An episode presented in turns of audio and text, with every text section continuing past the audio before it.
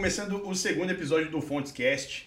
Estou aqui com o João Neto e o nosso convidado, que eu confesso que me deixou um pouco nervoso quando eu descobri que o nosso convidado era ele, mas enfim, vou fingir normalidade aqui, tá tudo certo. A gente está aqui com o André Esteves. Muito obrigado, André, por ter disponibilizado é, esse tempo da tua agenda, que a gente sabe que é muito concorrido. Obrigado de verdade. Vê se o microfone, o microfone tá funcionando aí, tá, tá dando ok? Tá funcionando muito bem, Felipe. Então, um prazer estar aqui com você com o João. Tá doido, o prazer é todo nosso, né? Opa! Como é que é? Como é que é? Tá de frente com o homem assim? O patrão tá na área. É, então, o patrão tá on. Vamos segurar as perguntas aí, vamos lá. André, eu não vou tentar fazer um, um, um release pessoal da tua pessoa, eu não vou conseguir fazer isso. Queria que você resumisse em poucas palavras, tipo, quem é o André hoje, o que, que o André faz, o que, que o André fez de legalzão pra galera entender, quem não te conhece, para saber um pouco do que você é, quem você é. Bom, eu faço uma coisa muito parecida há muito tempo, que é empreender no mercado financeiro, onde eu comecei muito jovem, em 1989, ainda na faculdade. Eu estudei matemática na faculdade, com especialização em engenharia da computação. Comecei a trabalhar aqui no banco e como analista de sistemas, lá atrás, como eu disse, em 89, e de lá para cá tive uma, uma razoável evolução. Muito bom. Uma razoável evolução é maravilhoso. Tornei, Qual foi essa, essa razoável evolução? Me tornei sócio do banco em 93 e fui trabalhando muito duro junto com meus sócios aqui, fomos construindo o que eu considero uma instituição financeira é, destacada aqui no cenário nacional, no cenário latino-americano de uma certa maneira, até globalmente, como um, um líder aqui na nossa região e que muito me orgulha. Então, hoje eu sou o principal acionista aqui do BTG Pactual, que é o, o controlador do Banco Pan, parceiro do João aí há muito tempo. É, e, acima de tudo, eu me vejo como um empreendedor. É como isso. vários de vocês aí que estão nos assistindo.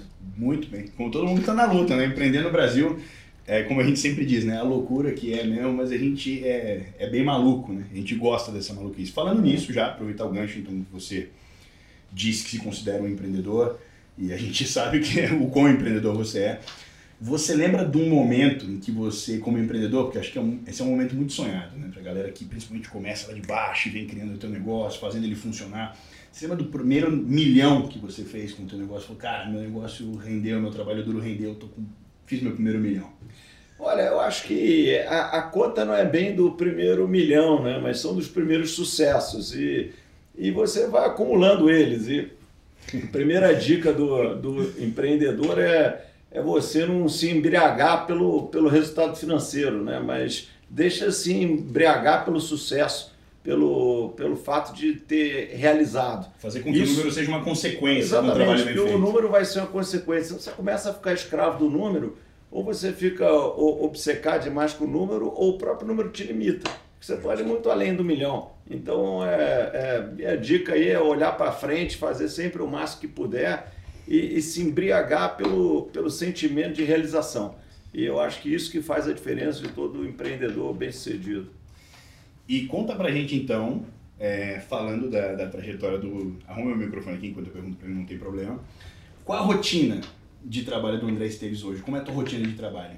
Olha, ela é. Tipo basicão, assim. Que hora você acorda, pra onde você vai? É, onde você não, acordo, acordo cedo, chego aqui no banco entre 8 e 9 horas, saio daqui em geral depois das 9. Então, é uma rotina de, de muito trabalho. É, é, como sempre, ela é basicamente a mesma em 30 anos, né?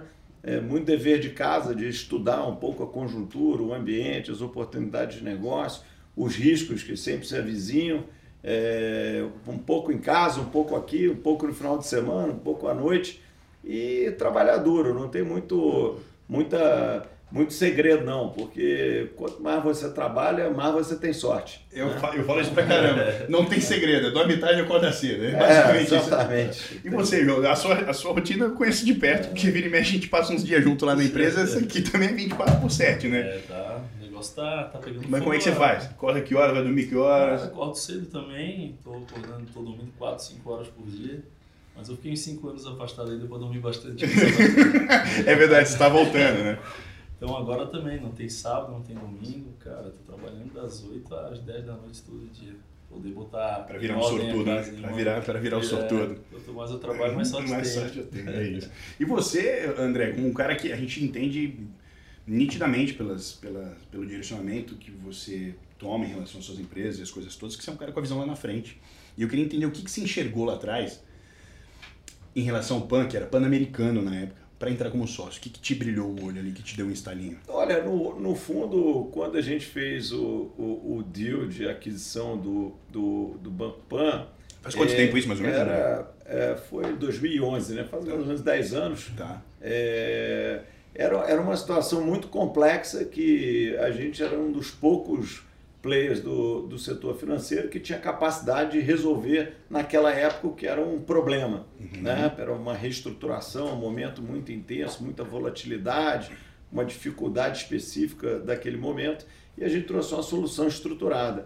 Agora, sempre nos seduziu aqui a possibilidade da gente ter uma marca é, é, voltada para um público específico, diferente do público de BTG Pactual e que fosse complementar a nossa atividade. Isso é o que a gente é, é, é, tinha de objetivo e de visão naquele momento. Demoramos um período aí, uns cinco anos, para fazer um, um turnaround, botar o Banco Pan do jeito que a gente imagina, no mesmo padrão de qualidade que a gente tem aqui do BTG, e ele atende um público específico, eu acho, com, com, com produtos de qualidade, com jeito de qualidade, com serviço de qualidade, com preço.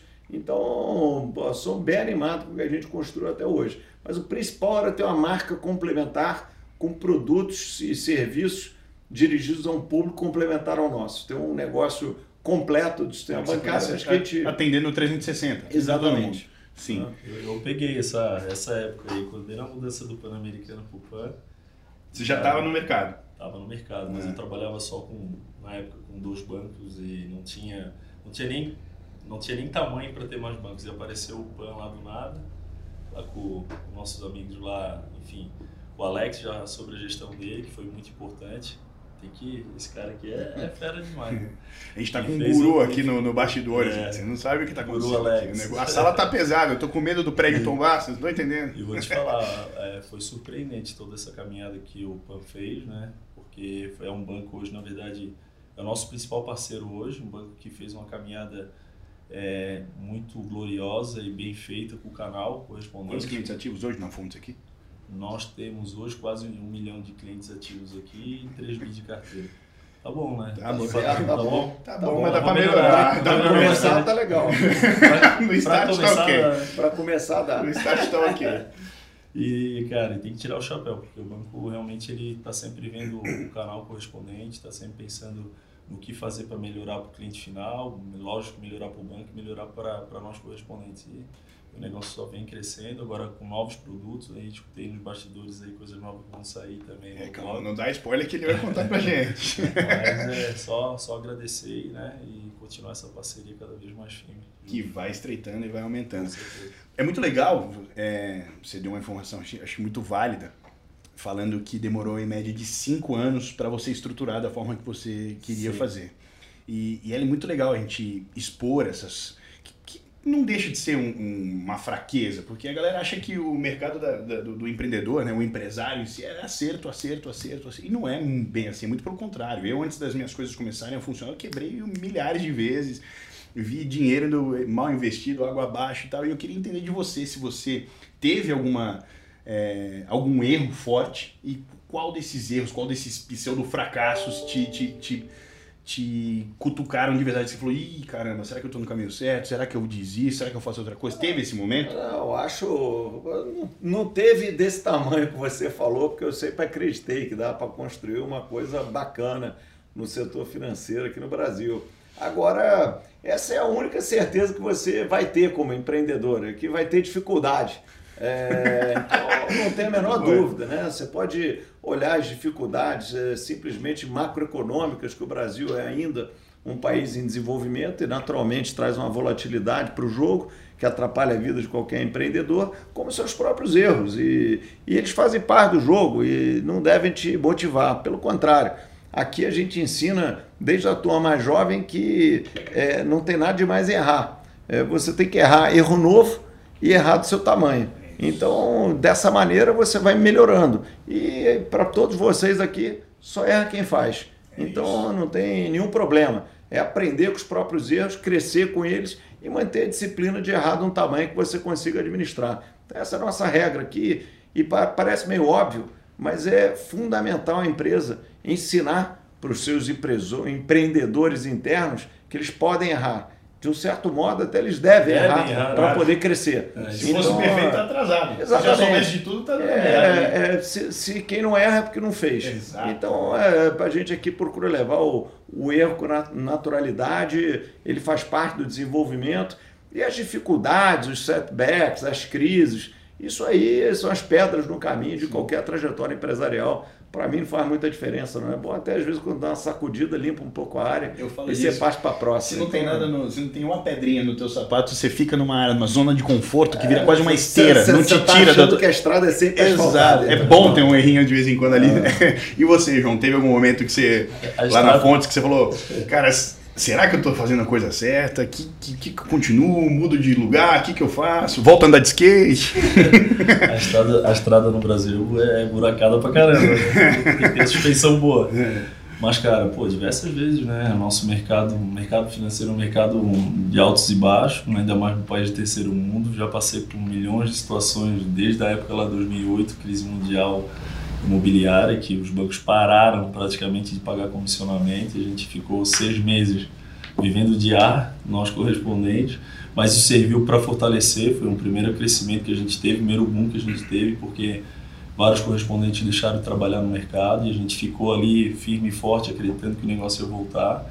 E depois de seis meses voltou e voltou bem, né? Cliente tinha pra caramba e não tinha correspondente para atender. Então foi foi o primeiro salto nosso ali, mas passei por diversas dificuldades.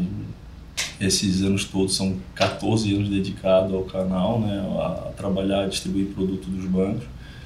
Mas esse acho que foi o principal, foi o primeiro e acho que foi o principal aí, dificuldade que eu passei. Mas teve 2011, que a margem do INSS diminuiu de 30% para 20%, teve a parte da da antecipação também que mudou a modelagem, o Banco Central mudou a modelagem do comissionamento, enfim, mais de 2008 foi o, foi o já, já, já vinha de três quebras. Aí vem mais essa, achei que meu pai, achei que meu pai ia me desertar nessa época. Meu filho, vai trabalhar, vai trabalhar, vai arrumar um emprego, não, te, aguento mais, imagina, minha família toda é funcionário público. Via eu lá trazendo boleto do. do Estorvando da, na casa, que era o estorvo. Esquece, pegava o cartão de crédito, fazia três financiamentos em cima dele para arrumar, arrumar grana para viver e era difícil, cara. Fiquei seis meses sem pagar, pagar a prestação do carro, é, é só todo mundo. aluguel atrasado, Ih, esquece. Mas agora a gente vira a chave. Estamos aí. Agora a gente vira a chave. E da, da minha forma é que eu perguntei, que fortalece. Né? Da minha forma que eu perguntei sobre o fracasso, agora vamos fazer uma outra pergunta, vamos, vamos no, no contrário. Antes do sucesso, Felipe, o João, você falou do atraso da prestação do carro, me lembrou uma história que no meu primeiro dia de trabalho no banco, né, eu estudava na UFRJ no Rio de Janeiro, ia de carro para o banco e eu montei todo com um bom matemático, todo um trajeto que economizava estacionamento, gasolina. Planilhava, o cara. Plano perfeito, né? Enchia o carro de amigo para dividir a gasolina. Dividir quem ia para o centro, em qual horário e tal. Montei todo o plano perfeito.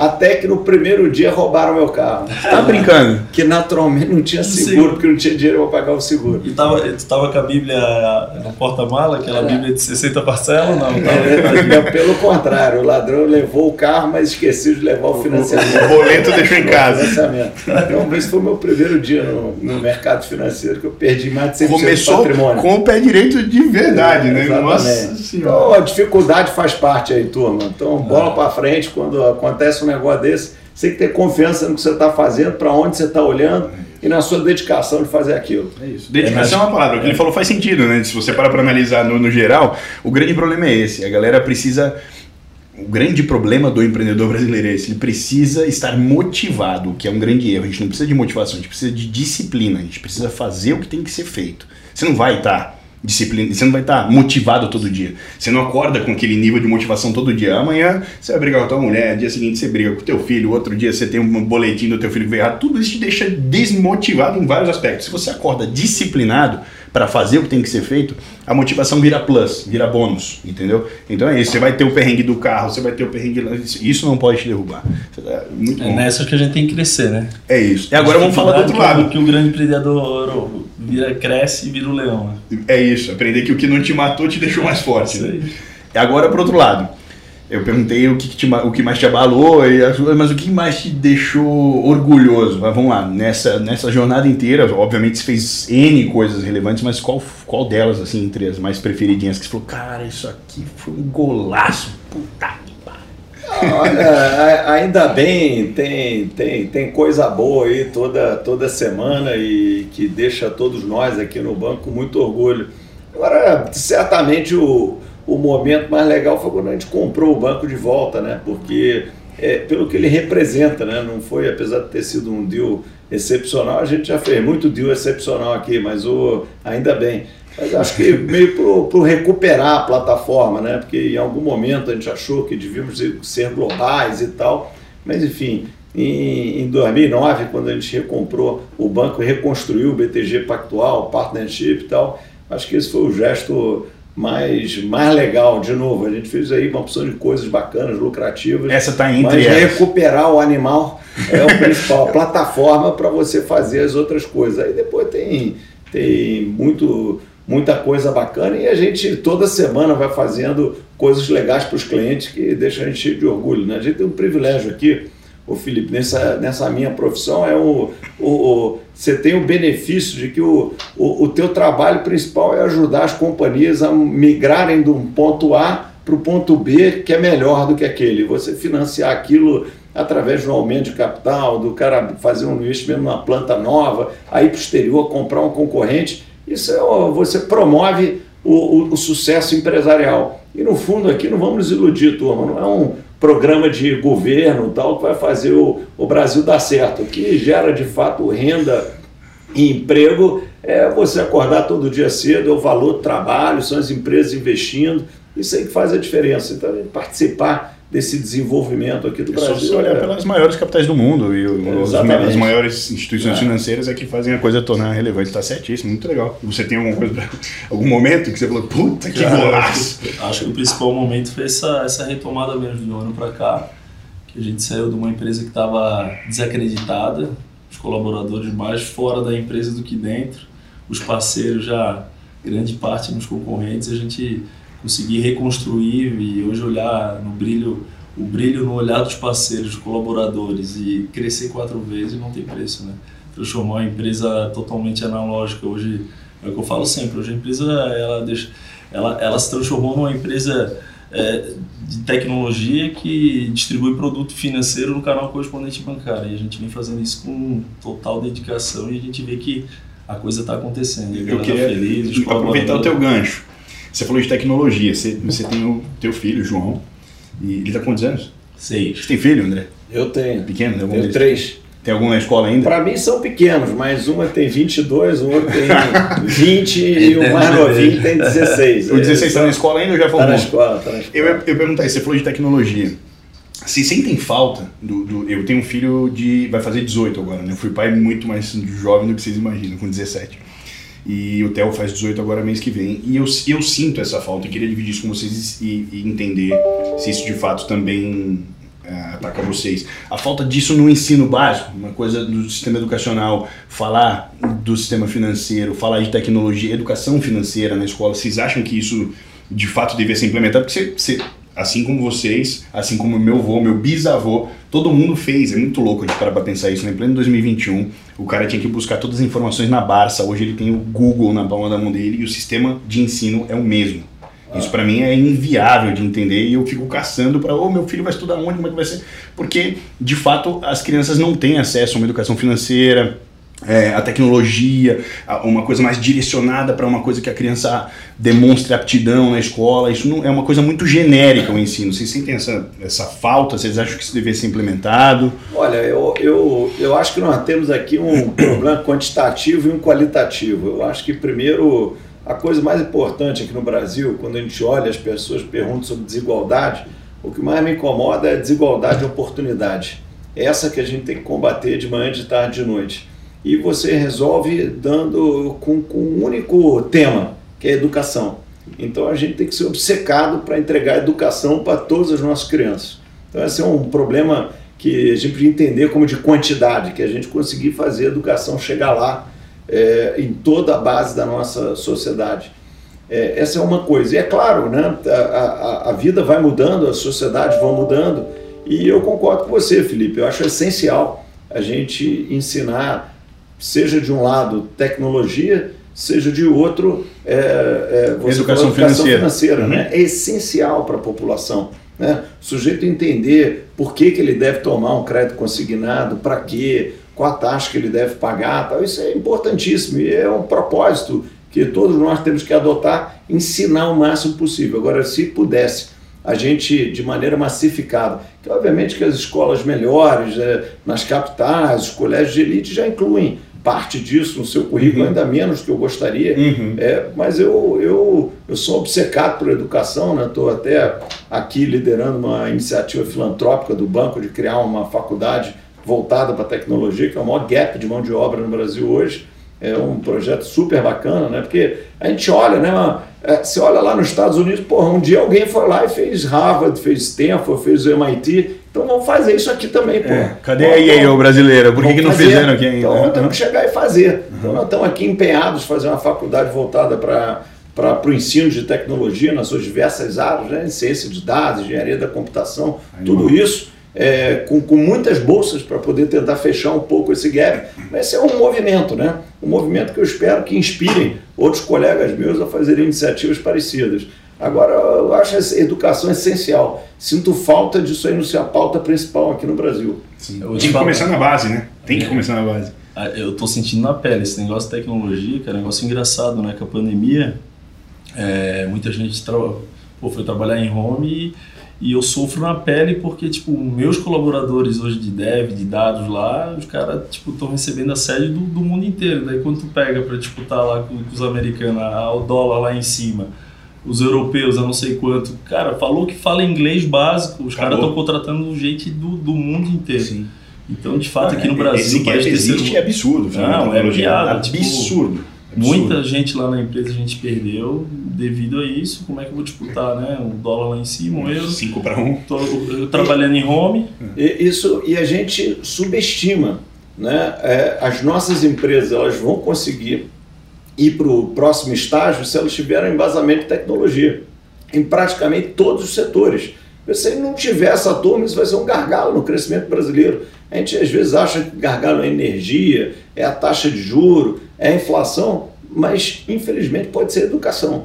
E no caso brasileiro, é, já é educação na sua base mais ampla, mas nós estamos vivendo um gargalo seríssimo na parte tecnológica. Então, acho que a gente está tentando fazer um esforço para ajudar a fechar isso daqui, mas de uma maneira mais ampla. Pô, eu, eu, eu quero ver mais debate de educação na mesa aí de bar, nas discussões, principalmente nas eleições. sabe. Sabe muito. Sabe muito. Chefe sabe muito. e aí agora outra coisa, vamos lá, vou mudar de, de lado a figura aí, eu quero entender. Quais as características, quais as características principais, quais as principais características para isso é bem abrangente, tá? Você pode falar de uma forma genérica demais, assim, até para que todo mundo entenda para se tornar um empreendedor de sucesso? O que, que você enxerga em você? Você falou, cara, se todo mundo tivesse essa, essas minhas características aqui, certamente a coisa funcionaria de uma forma mais avançada. eu, acho, eu acho que é sempre uma combinação de coisas, né? Eu acho que é, você ter resiliência, né? Porque a gente, como a gente já discutiu aqui antes, você sabe que vai ter pepino, vai ter problema, vai ter injustiça Nunca se vitimar, nunca achar que a culpa é dos outros, é, nunca achar que, pô, também o Brasil é ruim. Olha, o Brasil tem seus issues, agora eles são os mesmos para todo mundo. Então, o que você está sofrendo, os outros do lado também estão sofrendo. Então, acho que você ter resiliência, você acreditar naquela sua ideia, naquela sua capacidade, naquele seu projeto, você trabalhar em time, você junto de gente boa, trabalhando de um jeito legal, você sempre vai mais longe. Né? Aqui no BTG nós somos uma sociedade.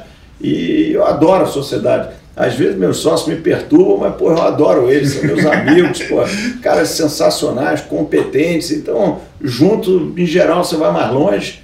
É, fazer o dever de casa, é, é, meio, meio não tem muito jeito, você tem que estudar, tem que pensar, tem que testar, tem que refletir, tem que se dedicar, né? vai, ter, vai ter que se dedicar. Né? A, a, a, hora, hora trabalho faz diferença, né?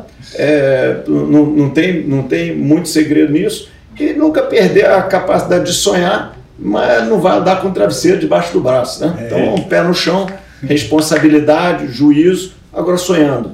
Então, acho que esse é conjunto de coisas, e aí, dependendo da característica de cada um, vai ter um pouco mais para cá, um pouco mais para lá. Não precisa achar que você, puta, eu tenho que ser o Messi para dar certo, eu tenho que jogar bola que nem o Neymar para dar certo. Olha, não é por aí não, entendeu? Eu acho que, obviamente, você precisa se estudar, precisa se dedicar, é, precisa fazer, ter o teu embasamento naquele setor. Você vai, pô, vou empreender aqui, vou ser o correspondente bancário, o que, que eu sei? Nada. Bom, então começa aprendendo alguma coisa. Entender. mas dá para você construir. Então é mais ou menos assim que eu vejo esse conjunto. E, e não de... tem um guia básico, né? Você também não acredita, provavelmente, nessa história do guru do sucesso, falar, não, tem que fazer isso, a regra 2 é.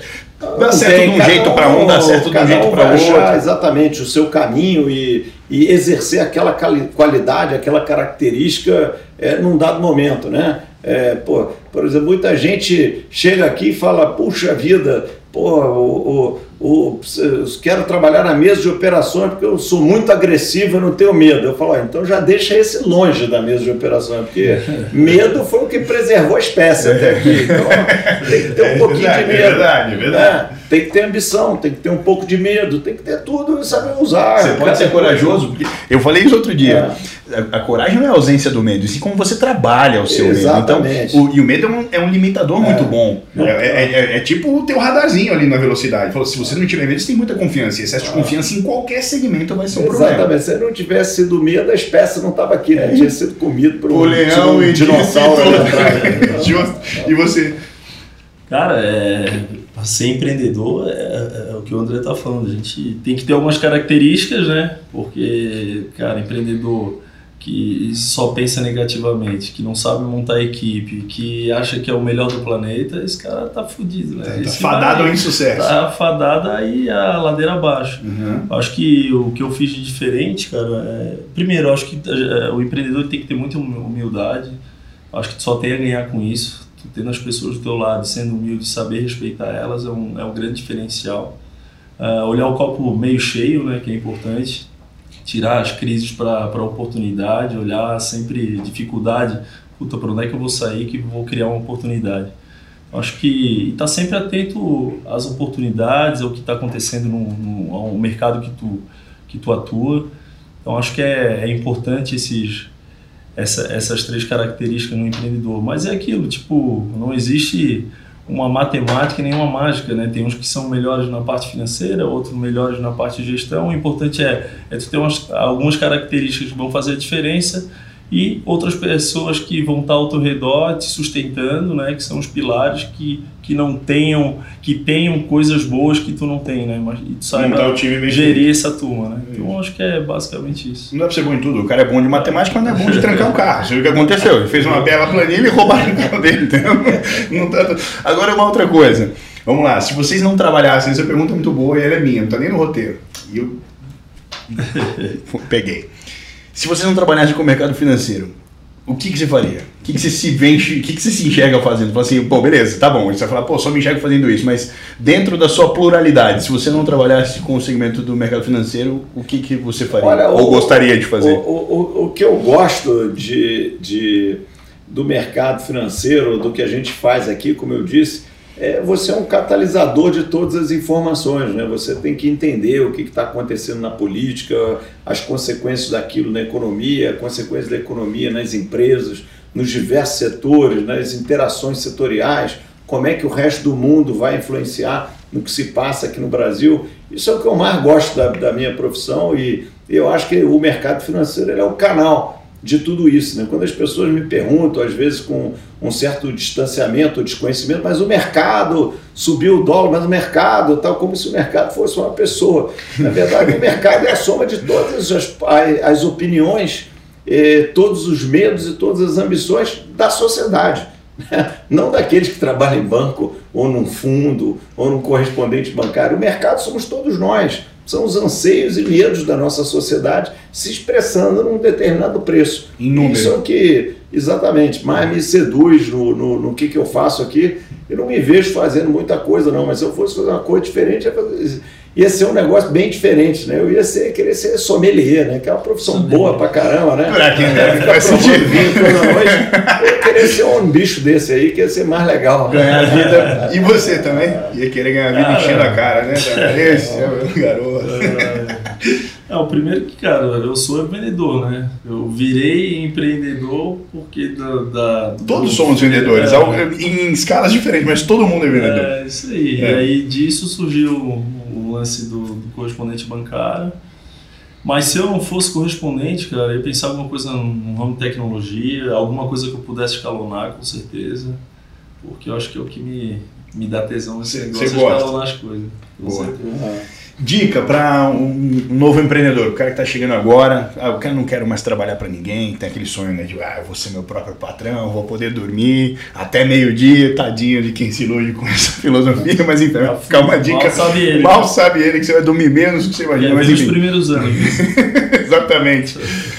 Qual a dica que vocês dão, sei lá, meia dúzia de dica para quem está querendo começar o próprio negócio, vai começar do zero? Olha, olha pegando seu comentário aqui, o Felipe, é mais útil. O, o, bom empreendedor não existe patrão mais rigoroso do que ele mesmo. É isso, é, é isso então, eu sou o meu, meu pior chefe, me cobrando o tempo inteiro o que, que dá errado, o que, que dá para melhorar, o que, que a gente não fez que alguém fez que, que a gente não viu que poderia ser visto? Pô, eu me cobro aqui o tempo inteiro. Você vira um, e, um observador em tempo integral, então, né? Você ter certeza que o padrão, o patrão mais rigoroso de seu vai ser você mesmo. Essa é a primeira fórmula para um, um bom empreendedor, entendeu?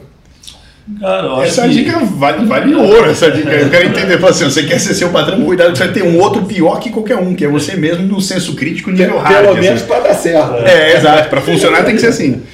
Cara, eu acho que com porra, o mundo do jeito que tá, que tu tem informação em tudo quanto é lugar, hoje é, estudar bem, né? Onde tu vai se meter, com quem tu vai se meter, da forma que tu vai se meter, porque não é fácil, né? Não, nem aqui, nem em lugar no mundo, nenhum lugar no mundo, mas também tem muita oportunidade. O Brasil é um país que tem muita oportunidade, então estudar bem, né? Fazer um BP adequado para ver se de fato está indo pelo caminho certo, porque é, fazer de qualquer jeito hum, tem grande chance de dar errado. Fazendo certo já tem grande chance, é. de, chance de dar errado do que certo, imagina não fazendo as coisas como deve ser. Hum. Então procure entender, né? procure conhecer, procure pessoas que, que, que têm mais experiência para poder dar os primeiros passos como empreendedor, porque não é fácil.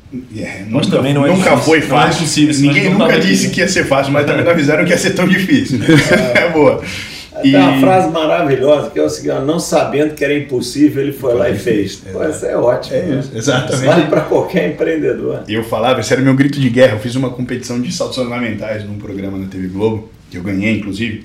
E era meu, cada equipe tinha que ter um grito de guerra. E como eu vinha do circo e tal, essa, essa era o meu, meu grito de guerra, era esse. Eu falava exatamente isso. Ó, se for difícil, eu faço. Se for impossível, eu vou precisar de cinco minutos para dar uma alongada. e foi assim que eu ganhei. É, vamos lá, o que eu ia perguntar? Ah, essa pergunta é muito boa. A gente já falou que não, não gosta da história da motivação. É legal ter um time motivado, mas mais legal que ter um time motivado é um time disciplinado, sabendo que primeiro a gente faz o que tem que ser feito para depois fazer o que você quer fazer. Eu acho que essa regra é muito boa. Mas, partindo do princípio de motivação, o que mantém vocês motivados? O que te mantém motivado? Para ser mais específico, você tem um propósito. Todo mundo acho que, principalmente quando cria uma coisa com uma certa relevância, tem um propósito. Não estou fazendo isso aqui gratuitamente. A parada já não é mais número, não é, a gente não fala mais de. Né? Tem número e tal, mas não é único exclusivamente isso. Qual é o teu propósito e se ele te mantém motivado e o que te mantém motivado? Assim, uma, uma pergunta genérica. Olha, o, o, o, propósito é construir, né? No fundo, você se realiza de verdade construindo, né? Então, principalmente quando você ganhou aquele recurso básico ali que vai te dar uma vida confortável, o que te motiva todo dia é você fazer um legado, é construir uma história, é transformar a sociedade para o lado certo, transformar a vida das pessoas para o lado certo. No fundo é isso que a gente pensa aqui, né? não só eu, com a maioria dos meus sócios principais aqui. Pô, a gente acorda aqui, alta rotação, pô, marcha única, todo mundo remando para o mesmo lado e remar para transformar.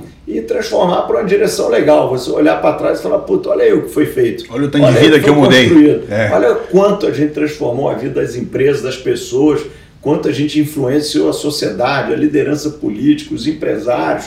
Por quanto bem você conseguiu fazer. Então, acho que o, o, a palavra-chave para mim é construir. E, no fundo, é, a motivação principal do bom empreendedor tem que ser essa: é construir. Porque, no fundo, é isso que faz a diferença. É, a gente pode se enganar, se iludir que é o dinheiro. Não é. O dinheiro é uma é consequência passo, de um trabalho bem é uma feito. consequência, mas ele pode ser também uma ilusão. Então não deixa o dinheiro te navegar, porque construir você vai muito mais longe. É, e chega uma hora também que dinheiro não, não é mais a, é o tesão que te move, né? não é mais o propósito. Eu tiro, é, eu falando um pouco de propósito, é, cara, voltando a esse ano que eu voltei, tu vê é, as pessoas diferentes né, no teu ecossistema, teus colaboradores, teus parceiros, teus clientes finais. Pô, e depois tu pega também projetos que a gente tem, instituto, de ajudar as pessoas, né, que nem a gente está construindo agora um instituto novo. É, ver tu, tu, conseguir mudar a vida das pessoas que estão ao teu redor. Quando tu pega que nem a fonte lá, temos 1.100 colaboradores, temos 10 mil parceiros e tu, tu receber mensagem de as pessoas felizes que tu, de certa forma, mudou lá a, a família dele, os parentes dele, o filho, conseguiu comprar uma casa para pai, para mãe. É que nem para mim também, né? Acho que uma das maiores felicidades que eu tenho na vida é poder ter mudado a vida de quem está próximo é, de mim, né? Que meus pais, meus amigos, minha família no geral, meus colaboradores, os parceiros, os próprios clientes finais que, né, que a gente atende. Então, eu acho que é a maior motivação para continuar essa caminhada, né? É fazer diferente, agir diferente e ver no rosto de cada um a felicidade que pode transformar na vida das pessoas. Que isso, cara. Dá um beijo. Muito profundo né? Eu gostei disso, é verdade, faz todo sentido. A minha, a minha felicidade também foi essa, sabia? Quando, quando eu senti que meu trabalho estava funcionando, foi exatamente no momento em que eu olhei para trás e falei assim, caramba, velho, eu consegui fazer pela minha mãe a parada que eu prometi para ela quando eu tinha essa idade, não sabia nem o que eu estava falando. Eu não sabia como, não sabia quando, mas eu sabia que eu ia fazer. Eu falei, vai acontecer. Dia vai dar, Calma, dia só confia em mim, confia em mim que eu vou fazer. E deu muito certo, que legal. Agora falando da fusão Fontes, né, da, da história de vocês, Fontes e Banco Pan, vocês têm uma relação muito forte, né, enfim, no canal correspondente bancário.